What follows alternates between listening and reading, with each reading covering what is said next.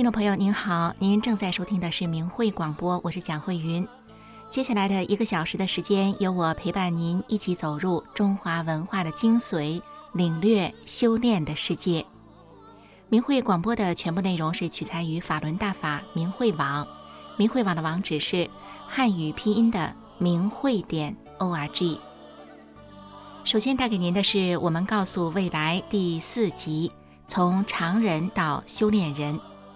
我们告诉未来是一部客观讲述法轮功从开始到如何能红传中国，而后遭到中共迫害的大型历史纪录片。法轮功神奇的祛病健身现象是很突出的，但是其实呢，这些超常的现象在法轮功学员当中却并不神秘，因为李洪志老师一开始就把人为什么会得病的根本原因、病业的表现。怎么样才能够真正的祛病健身等等这些的道理呢？都告诉了法轮功的学员们。从理论到实践，再到结果，这些超常的现象变成的是可以从理性上认知的事情了。法轮功学员们也从练气功这样的认识，转变成为了大法修炼。在这个过程当中，法轮功学员们有哪些的认识呢？我们一起来收听《我们告诉未来》第四集，从常人到修炼人。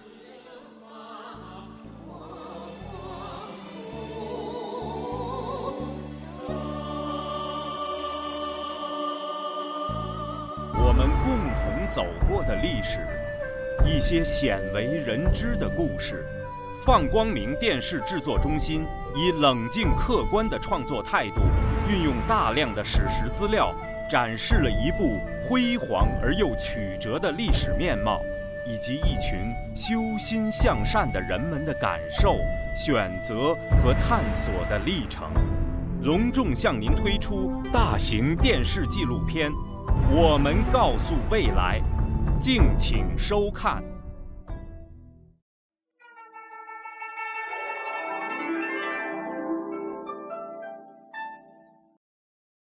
这是一九九八年在华盛顿国家广场拍下的镜头。这一天，华盛顿下了入冬以来的第一场大雪。照片上的这个人，三个月前刚刚开始修炼法轮功。我们有一起就是练功的工友有拍呃照片，那照片里头如果有我的镜头在练功，往往就是在压腿，因为盘不上嘛，一开始要压腿压很长时间。呃，但是因为我当时觉得那个这个修炼的功法确实很好，确实是个正法，呃，给我第一个印象就是说，法轮功非常的正，这是我第一个印象。在初步了解了法轮大法的法理之后，很多人萌生了想要修炼提高的愿望。然而，这些刚刚走入修炼的人们是怎样的一种状况呢？这份由医学专家们在一九九八年做出的抽样调查报告，给了我们这样一些数据：在参加调查的一万两千多名法轮功学员中，五十岁以上的占百分之五十二，长期患一种以上疾病的占百分之八十三，平均每人每年消耗国家医药费一千七百六十多元。其中有不少人是在身患顽疾、四处求医无效的情况下走到法轮功里来的。当时呢，患了七种病，嗯，冠心病、脑有瘤、供血不足、两眼白内障、汉美尼尔综合症。这个颈椎吧，从这个哈二一直到四全增生，这个脖子和身子哈，它都是一条线的这么来回转。有时我就想。我说我活的哈，好像哎呀非常痛苦，有一种哈轻生的这个散念，你知道把我折磨的。您觉得这个练法轮功，您觉得受益最大的是？呃，最大的就是我的身体，从里到外发生了根本的变化。原来我没练功之前，五脏六腑都有病，没告到最后心力衰竭，那也就是离死不远。这种长期以来在病痛的苦海中挣扎。而修炼之后不久便奇迹般痊愈了的事例，在法轮大法的学员中屡见不鲜。超常的现象引起了人们深深的思考：为什么长期以来靠吃药、打针、住医院，没有能够使病好呢？而修炼不到三个月，就使得我成为一个完全健康的人。神奇神在什么地方？我作为大法的学员，通过学习李老师的大法，从根本上懂得了人为什么会得病的根本原因，病业的表现，怎么样才能真正祛病健身等等这些道理。李老师从根本上解释了这个道理，他是抽象的理。那么对这个抽象的理，作为我们修炼的人来讲，你信不信？信了以后，你能不能按照老师的要求去做？做到了，他就能合并，就出奇迹，就那么神。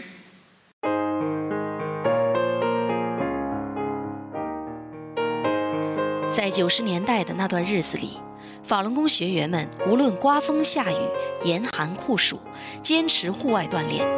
他们在公共场所的集体练功，形成了许多地方清晨的一道奇特景观。如果不是亲眼所见，你很难会相信有如此多的人自发地聚在一起锻炼身体。八月二十六号凌晨五点三十分。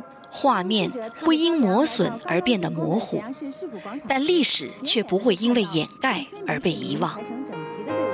神奇的祛病健身功效，使法轮功未经任何广告宣传而迅速传遍全国各地，参加修炼的人数爆炸性增长。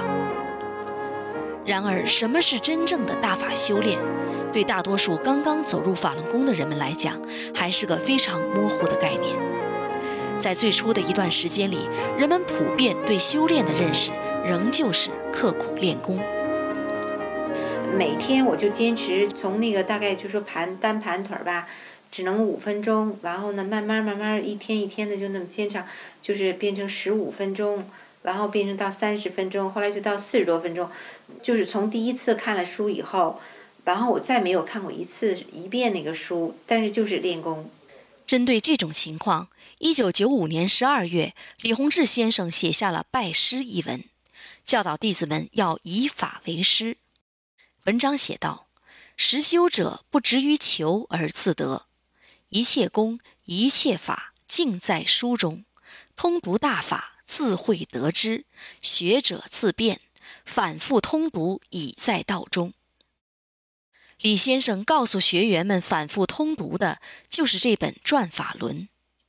今天，当海外的人们可以随时在书店购买，通过电话订购，甚至可以在互联网上免费下载这本书的时候，人们或许不会想到，中国大陆的学员们曾经是怎样渴求它的。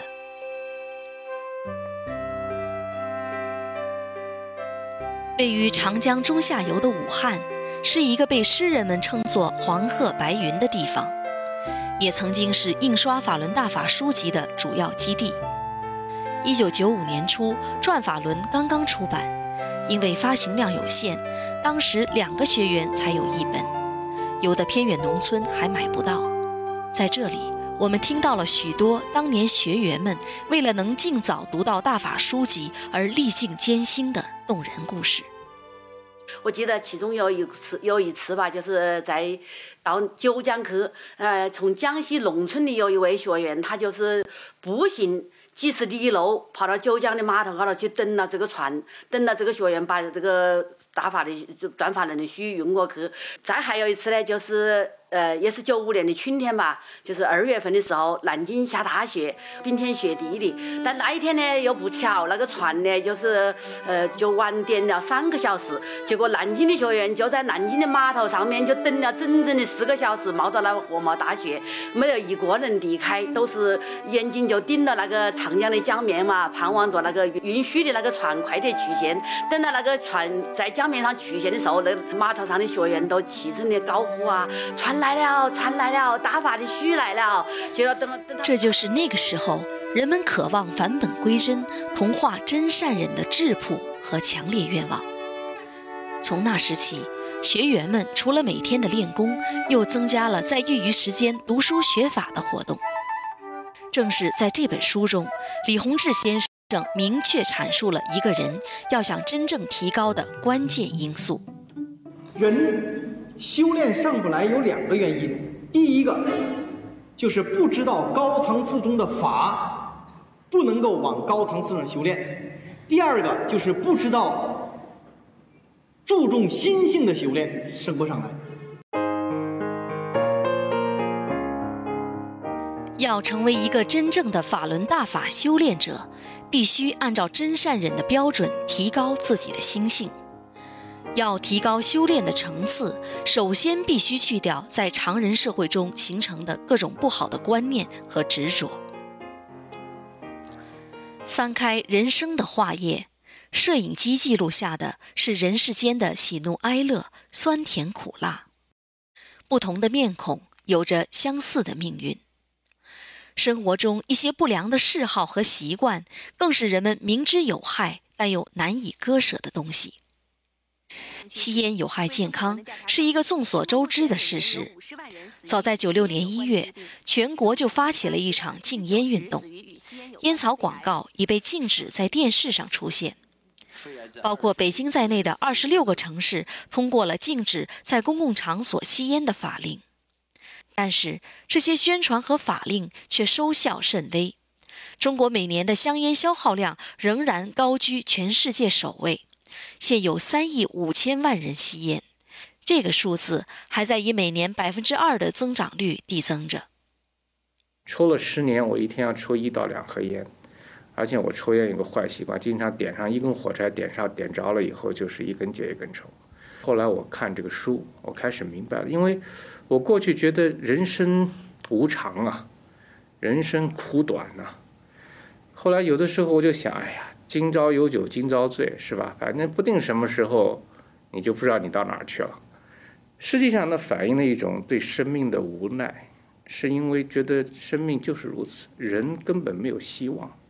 那么现在有了这样一个修炼的方法，对我来讲，一个不可能的事情变得有可能了。是吧？比如说，人一定要衰老吗？一定要病吗？生病吗？是吧？这个一定要痛苦吗？他这种过去觉得这是一定是这样，但现在有可能不是这样。所以呢，我觉得生命中突然有希望了。那为了这个希望，那戒烟那就简直就不算什么事儿，就很自然。对人生、对社会、对宇宙的全新认识。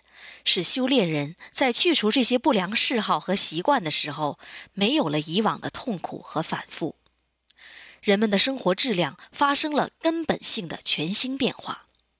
感受最深的，要数那些曾经对人生彻底绝望了的人们。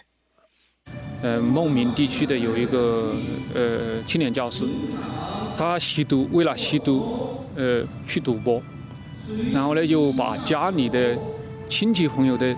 那个钱呐，都都花光了，呃，人见人怕，那个身体折腾的不像样，就是一瘦得皮包骨的，几乎就是没有活下去的勇气了。在偶然的机缘呢，他就呃遇到了大法，呃，在大法这个威力的加持下吧，很快戒掉了毒瘾，戒掉了那个赌博，简直是完全换了一个人。他当时几个月后写了一篇新的体会。吸毒使我人变鬼，大法使我鬼变人，非常生动，讲的非常。清理精神上的废墟，荡涤生命中的尘埃。学员们在最初修炼的跋涉中，总是会遇到很多预想不到的困难。很多人在过去练过各种气功，也有不少人一直在探求、思考人生的真谛。在接触了法轮大法之后，人们一下子就明白了许多想要明白但又不得其解的问题，激动的心情可想而知。如何摆正修炼与家庭的关系，是许多学员在修炼初期面临的一个很关键的问题。对此，李洪志先生曾经在讲法中做了非常详细的论述。有的人呢，学了法轮功或者学了其他功法了。说对儿子也不亲的，看儿子像敌人一样，是吧？我都不管你们了，我要去修炼了，是吧？看着孩子都来气，你算什么修炼的人呢？我们在各种环境当中都得对人好，与人为善的，何况你的亲人呢？我们讲这个道理，就是对谁都得好，你的父母也是一样，你的儿子一样，都得对对谁都得好，与人为善，处事考虑别人。这个心呐，就不是一个自私的了，局限在你小的家庭里的，它是一个广，是吧？对别人所有的人都是一种慈爱的心。说就像老师说的，每次的一家里发生什么事情，就向内找，每次能找到自己还有别的执着、别的问题。然后呢，到现在等到后来呢，就越来越好。他现在呢，他就在也帮大法在做事。在这种遇到矛盾向内找，在生活工作中不断要求自己做个好人、更好的人的修炼过程中，学员们感到自己的心态在悄悄变样。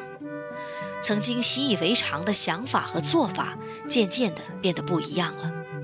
人们从自身的这些变化上，体会到大法修炼的内涵，周围的环境也一天比一天祥和健康起来。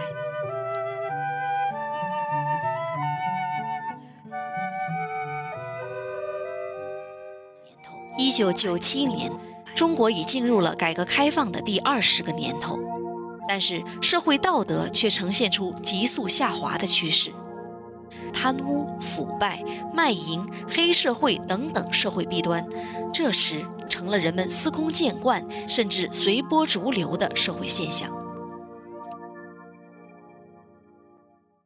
也是九七年的这个春天，在东北的另一座城市大连，正在举办大连市法轮大法修炼心得交流会。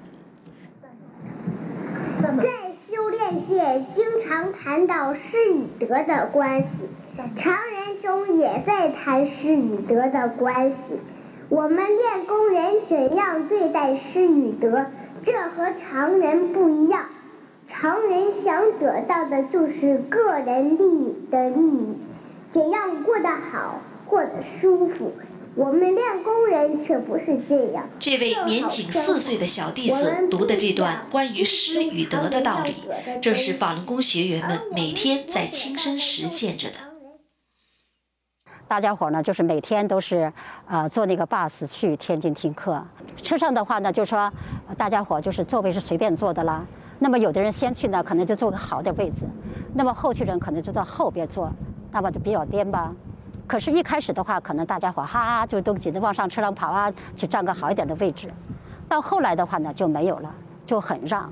有的时候，加坐在那个车的中间那个夹道那个增加那个椅子上，那是坐起来很不舒服的。那么你还开两个多小时车，那谁都希望坐在正位上，可是那互相都让，都抢到那个中间过道的那个座位上去坐。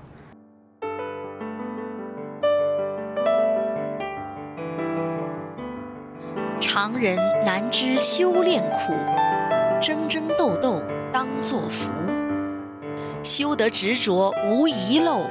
苦去甘来是真福，在最复杂的环境、最复杂的人群中提高心性，这就是法轮功学员们修炼高德大法的感觉。广东省紫金县附近有一个因为偷盗而闻名的卢屋村，由于水土等自然条件比较好，市农委在村子附近开办了一个六百多亩的水果基地。没想到的是，村民们都把水果基地视为发财致富的摇钱树。每到收获季节，几乎是家家出动偷水果到市场上出售。偷盗风成了当地政府治安管理最头痛的问题。即使每年动用很多人力物力来看管，甚至将一些偷盗数额较大的人抓住挂牌示众，但村民们仍旧照偷不误。一九九八年初，法轮大法传到了这个小村庄，全村三百人，有八十多人每天参加集体学法练功。他们自觉地不再干偷盗的事了。在这些人的带动下，这里的偷盗风得到了彻底的改变。这一年的冬天，村民们派代表到广州参加修炼心得交流会，谈了他们变化的经过。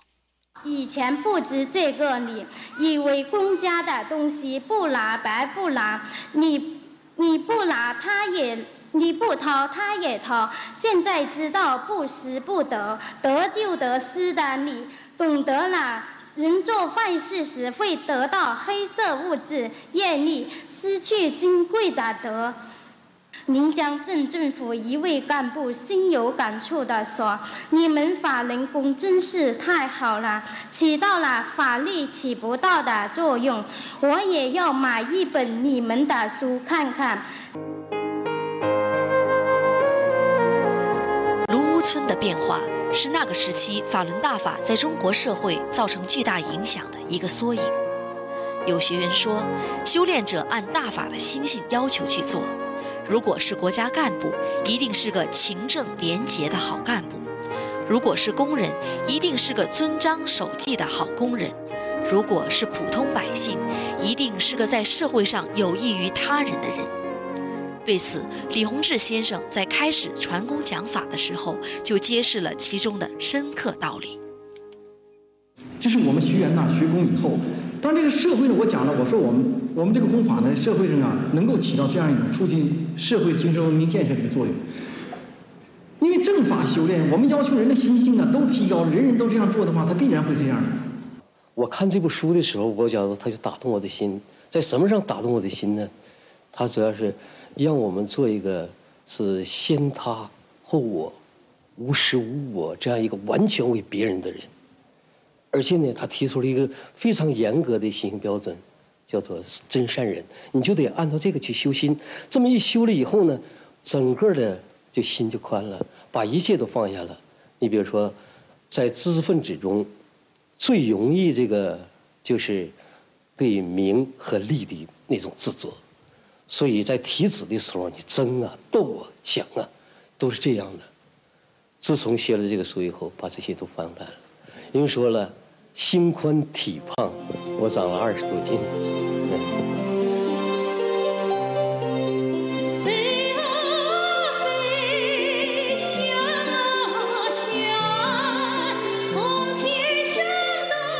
从常人到修炼人，很多人就这样走上了一条前所未有的返本归真之路。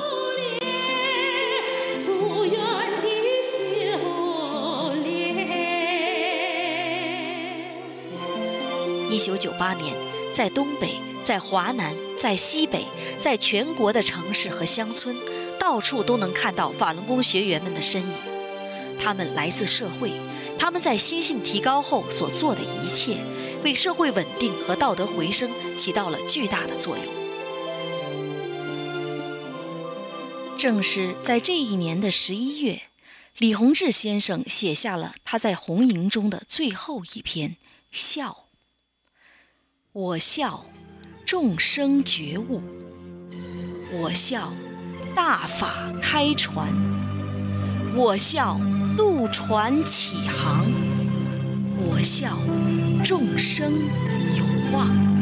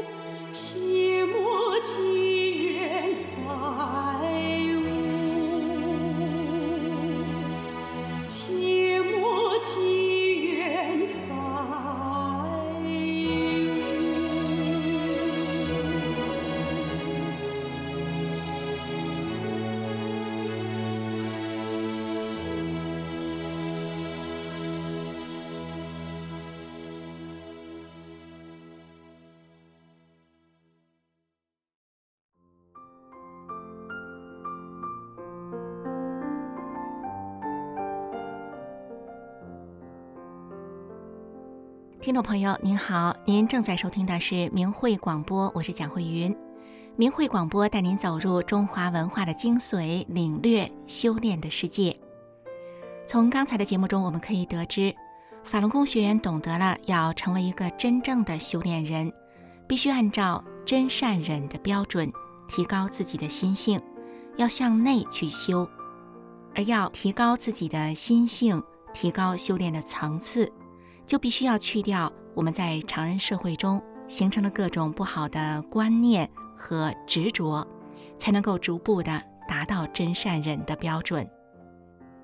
自古以来，中华传统中神秘的修炼文化，在法轮功学员之间变得清晰起来，因为他们知道了修炼就是要修心性，所以法轮功学员不只是身体健康了，他们的精神面貌也出现了很大的变化。每位法轮功学员都是在他的日常生活当中修炼自己。接下来我们要收听的这个修炼故事，讲述的就是一位妇女。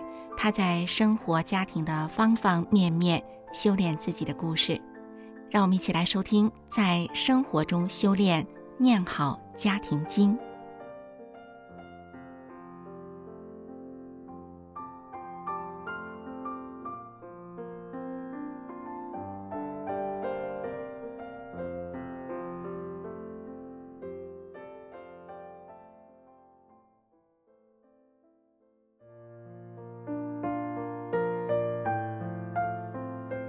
打开明慧之窗，听见不一样的故事。欢迎收听明慧故事节目。听众朋友您好，我是朱莉。在生活中啊，有许多的修炼场，但是能从中修上去的人却并不多见。我们今天故事的主人公，她不仅是一位好妻子、好媳妇、好妯娌。同时，也是一位好老师。俗话说：“家家有本难念的经。”在面对错综复杂的家庭矛盾时，他总是能够游刃有余地和所有人融洽相处，还能帮助其他人化解相互之间的矛盾。那么，他是怎么做到的呢？下面就让我们一起来听听他的故事。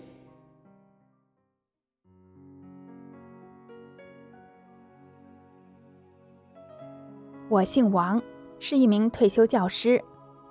一九九六年，我们搬进了新家。有一天，我偶然发现我家厕所的灯是接在了楼道灯的电线上，不走我家的电表。我和丈夫都在窃喜，觉得贪上便宜了，别人还发现不了。我丈夫更是把电冰箱、电饭锅的电线都接到了这条线上。这样就可以少花我们家的电费了。而就在这一年，我开始修炼法轮功了。这个功和其他的气功不一样，其他的气功啊，只是教人练动作，并不要求练功者提升道德品质。法轮功呢，不仅有动功、静功，还要求练功人要按照真善忍做好人。练功后不久，我就想起来，我们家的电器用楼道的公用电是违背真善忍的，是不符合大法要求的。我的心里就有些不安。我跟丈夫讲，不能再贪小便宜了，应该做一个诚实的人，不能再做损德的事。丈夫却说：“少跟我来这一套，什么道德良心呢？人家当官的十万八万都贪。”我用一点点电算什么？我心里想，丈夫不听就算了吧。但从那以后，我做饭就再也不用丈夫改的电路，而是用自家的插座。丈夫看见了还不高兴，骂我是神经病。丈夫经常查看我家的电表，说：“我们家不怎么用电，怎么电表走了这么多字儿？”一天，丈夫把我家所有电器的电源线全拔掉了，再去看电表还在走，就把电闸拉下来。这时，隔壁装修正在使用的电锯突然停了下来，邻居出来问：“怎么没电了？”我丈夫说：“我把我家的电闸拉下来了。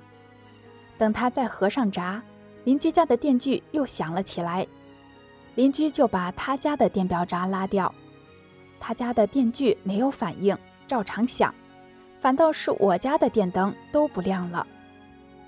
这说明啊，我们两家的电表在建楼时就接错了。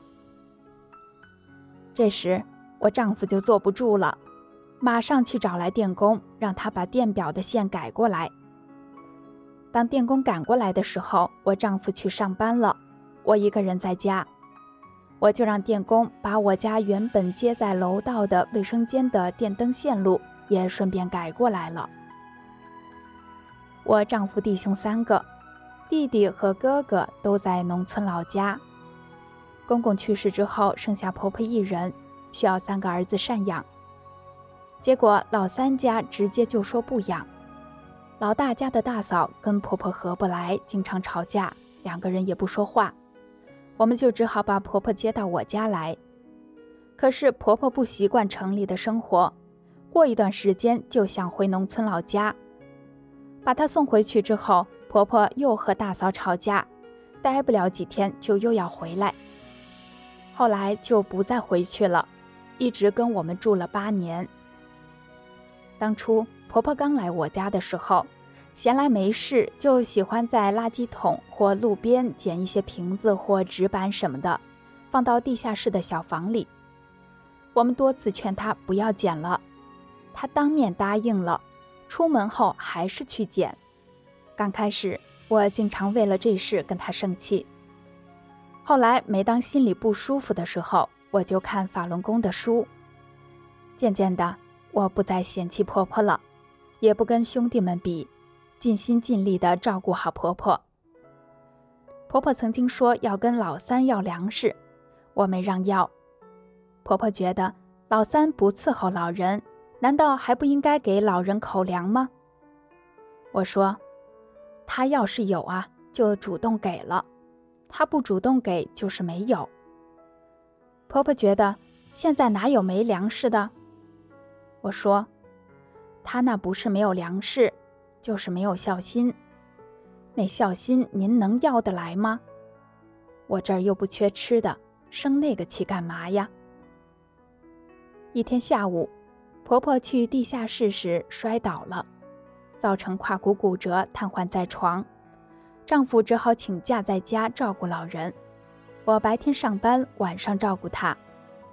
由于老人不能动，我就得为他接屎倒尿、递水端饭，怕他大小便处感染，还要经常为他擦洗、帮他翻身。为了晚上能听到他叫我，我就搬到了离他房间近的客厅里睡。夜里他要大小便叫我时，我就能很快的去帮他。我们的关系如同母女一样融洽。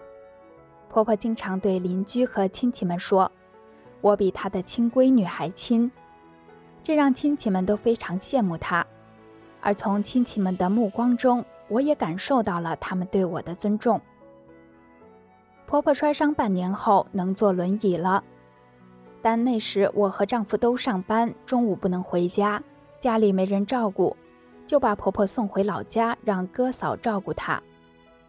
三弟家一直对婆婆不闻不问，哥嫂对婆婆的照顾也不是很周到。我丈夫回去后非常生气，喝了酒之后出手打了老三和他媳妇，还跟嫂子吵了架，气得嫂子满地打滚。之后我们就把老人接了回来。我想，我是家庭中的一员。应该起到正面作用。我就想抽时间回老家跟嫂子聊一聊，劝劝她。丈夫的话呢，我只能听一半，因为我知道他说话水分很大。果然，嫂子见到我后，没说几句就提起了这事儿。嫂子越说越气，泣不成声，她的手脚冰凉，手指都抽到一起了。我使劲儿搓着嫂子的手，宽慰着她。不出所料，丈夫真的说了不少伤人的话，快要把嫂子给气死了。嫂子把出嫁的小女儿叫回来，把事情的前前后后都跟女儿说了一遍。他对女儿说：“妈把你叫回来，是想让你知道，如果今天妈死了，你要知道我是怎么死的，是被你叔叔给逼死的。我对嫂子说：“嫂子啊，你快消消气。我跟他一起生活了三十年了，我了解他。他呀，就是一个刀子嘴豆腐心的人。你看他平时心眼挺好的。”一旦耍起混来啊，什么难听说什么。我这要不是学了法轮功啊，我也早就疯了。原来的时候，我脑子里都是他那些伤害我的话，而且我不断的重复着，让自己记住。那个时候心里恨他，那日子真的太痛苦了。现在我心里有了大法，渐渐的把他伤害我的那些话从脑子里都删掉了。不存了，我原谅了他，只记住他对我的好。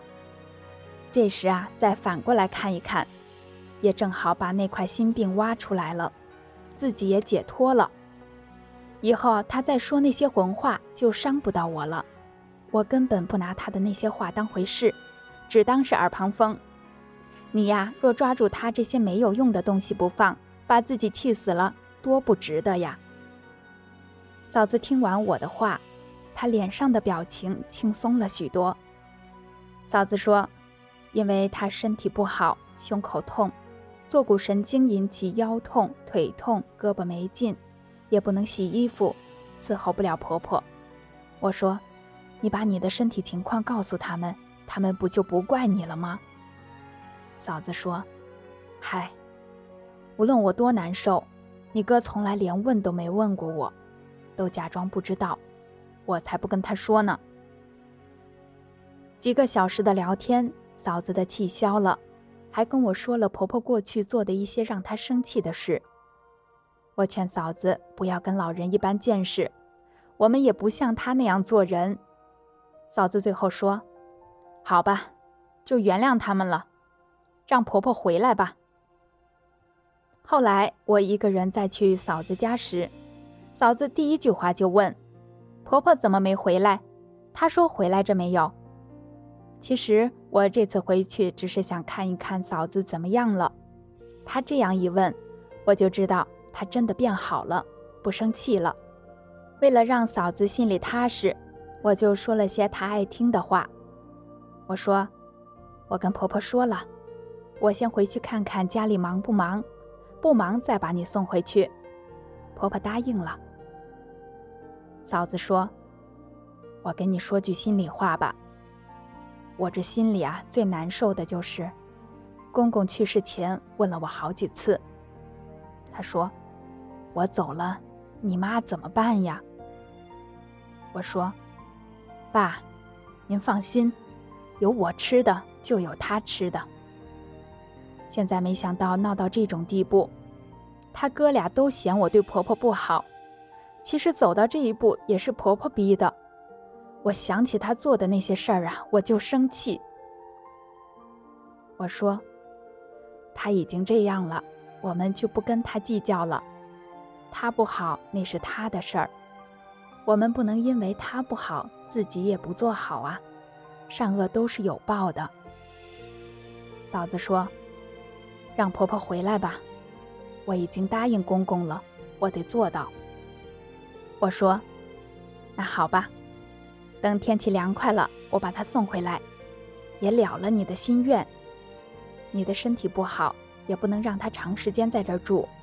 等冬天冷了，我再把她接回去。”嫂子笑了，满意的点点头。因为修炼法轮大法，按照真善忍的标准要求自己，所以我有了更大的宽容的心态。也更能善意的去理解他人，因此也就更能维系好夫妻之间、婆媳之间、妯娌之间、兄弟以及亲戚之间的关系。我修炼后，对工作从来不敷衍，对教学负责，对学生负责。有几年我当班主任，班里有贫困生交不上学费，又拿不到奖学金，我经常是先帮他们把学费垫上。等他们拿到奖学金或家里有钱之后再慢慢还我。有一个来自山区的女学生，很少见她换衣服，于是我就把我的旧衣服送给她，有时也给她买新衣服。在我的影响下，这个女生也成了一个极具爱心的人。有一年，他们班同学毕业后回来聚会，这个女生找到我，开心地告诉我：“老师，您不知道，我现在可是我们县的红人了，谁都知道我。有一次开大会时，让我做报告，交流教学经验。我演讲的题目是‘爱的传递’。您知道吗？我的爱就是您传递给我的，是您给我们的爱深深感动了我。”我要把这爱传递下去。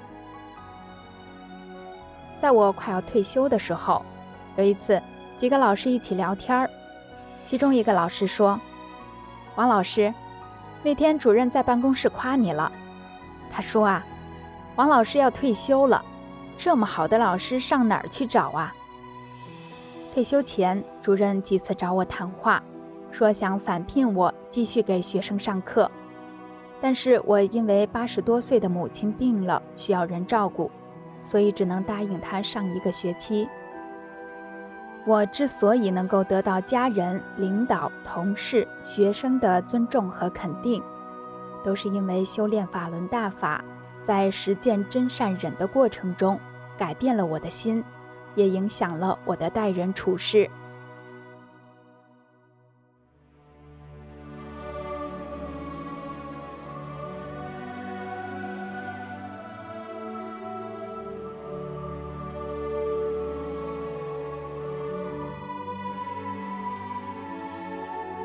听众朋友，传统说“君子之德风，风行草偃”，就是说呢，一个有品德的人是可以影响周围的人，就像是爱的传递一样。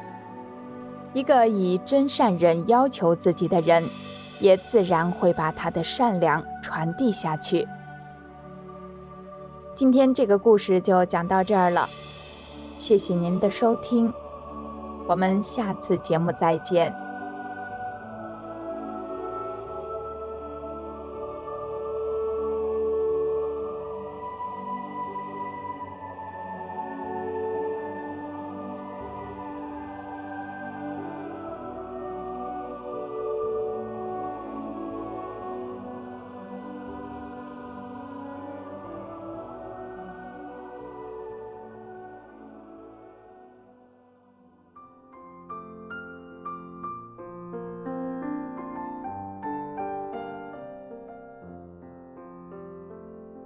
听众朋友您好，您正在收听的是明慧广播，我是蒋慧云。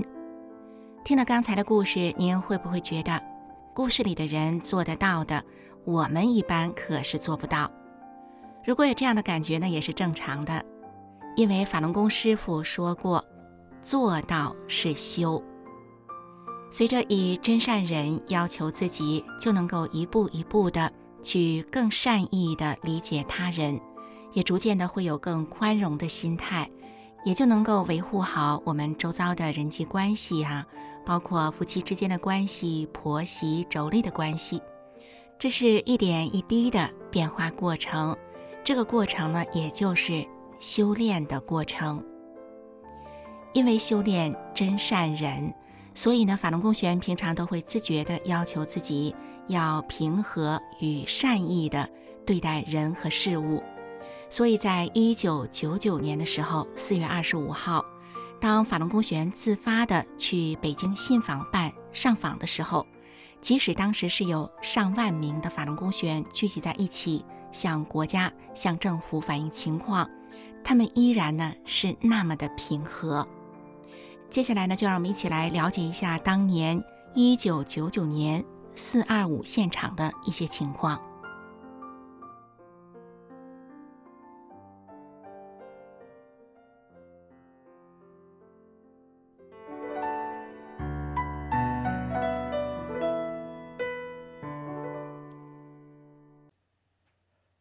听众朋友，大家好，这里是明慧广播电台法轮功真相节目。一九九九年的四月二十五日，在北京发生了著名的“四二五”事件，上万名法轮功学员去上访。这件事的起因是在之前的两天，也就是四月二十三和二十四日，天津大批的防暴警察抓捕了四十五名去反映情况的法轮功学员。天津政府表示，公安部介入了此事。法轮功学员得去北京才能解决问题。四月二十五日是一个周日，上万名法轮功学员陆续前往了北京信访办。这个被国际社会称为规模最大也最理性平和的上访，却被中共当局称为组织严密的围攻中南海。真相究竟如何？我们听一听几位在现场的法轮功学员的描述。第一位在五十年代后期曾留学苏联，他在一九九五年开始修炼法轮功。他回忆当天上访的情况说：“一九九九年四月二十五日早上，我骑着自行车前往国务院信访办，九点到西四的时候。”我看到大街两旁摆满了自行车，于是我也把车放在了那里。我走到信访办所在的府右街，那时已经聚集了大批大法学员，在武警引导下，分别站在府右街马路的两旁。我加入到马路西侧行列之中，离中南海信访办大门只有几十米远。不久。顺着府右街马路的队伍已不止一公里长，仅府右街就得有一万人。向北、东西向街道的学员从西四一直排到北海公园，总有几里地。我的左侧是十几位从天津赶来的大法学员，右侧是几位从乌鲁木齐乘飞机赶来的学员。大家都很安详，静静地站着。前边的情况是通过人传人传过来的，只是越传剩下的话越少。第二位则是当时正在中科院读博士的一名法轮功学员，他的描述是这样的：府右街和附近的街道两边站了许多学员，大家或站或坐，没有和行人交谈。有的手里捧着书在看，人虽然很多，但没有阻塞交通，也没有喧哗声。马路上骑自行车上班的人们如往常一样的赶路。我穿过西安门大街，进到南边的城区，小区里也有许多人。公厕旁边等着上厕所的人排着十多米的队伍，秩序井然。我是第一次来这里。连门在哪里都不知道，心想先转一圈，希望遇到认识的同修。沿途我没有看到我认识的学员，倒是随处可看到一些年轻人拿着对讲机在报告情况，衣着和普通人差不多，可能是便衣。第三位是一名法轮功女学员，她回忆了当天看到的一个具体的事情。当时现场男女警察一批批的轮换，虽然大法弟子数以万计，但纪律出奇的好，所以警察轻松的在街上走来走去。下午，京郊各县的官员奉命赶到现场，一个自称是延庆县县长的人询问一个女农民：“你们放着地不种来这里干什么？”女农民回答：“我们修炼了法轮功，身体好了。”庄稼长得也好，我们要把这些告诉中央领导。准确又朴实的语言让我印象深刻。当晚九点钟左右，得知上访问题得到了解决，大家自觉地清理干净垃圾后，就平和迅速地离开了。但由于外地来的学员多数是被当地政府组织车辆接走的。所以，参与进京上访的学员被记录在案，而这些广大善良的大法弟子绝对想不到，两个多月以后将会面临一场长达数十年的残酷迫害。从上面的几位描述中，听众朋友，这些现场画面，您会觉得是所谓围攻中南海的场景吗？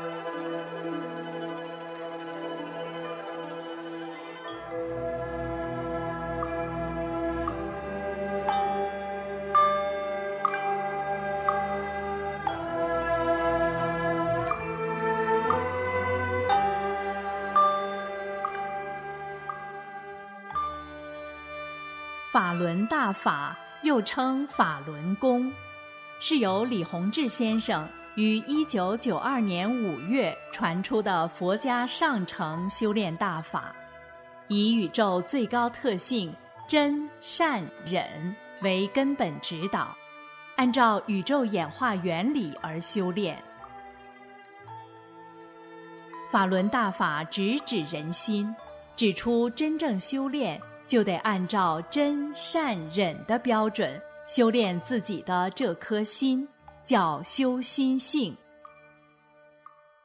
李洪志先生在法轮功的主要著作《转法轮》一书中写道：“心性是什么？心性包括德，德是一种物质，包括忍，包括悟，包括舍。”舍去常人中的各种欲望、各种执着心，还得能吃苦等等，包括许多方面的东西。人的心性方方面面都要得到提高，这样你才能真正提高上来。这是提高功力的关键原因之一。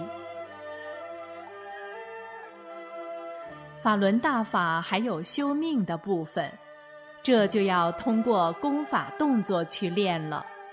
法轮功的五套功法包括四套动功和一套静功，动作简单易学，一上来就把修炼者身上能量淤塞的地方打通，在极短的时间内排除体内的废弃物质，净化身体。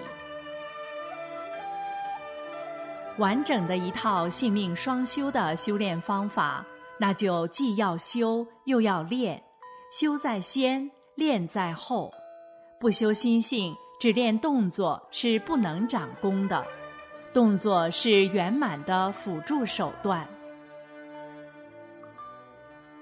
法轮大法圆融明慧，动作简练，大道至简至易，在理论上。完全不同于其他传统的修炼方法，不同于各家各门派的炼丹学说。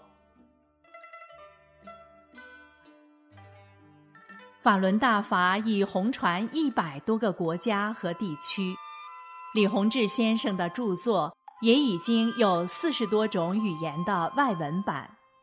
欢迎登录明慧网，免费阅读大法经书。观看李洪志先生九天讲法班录像。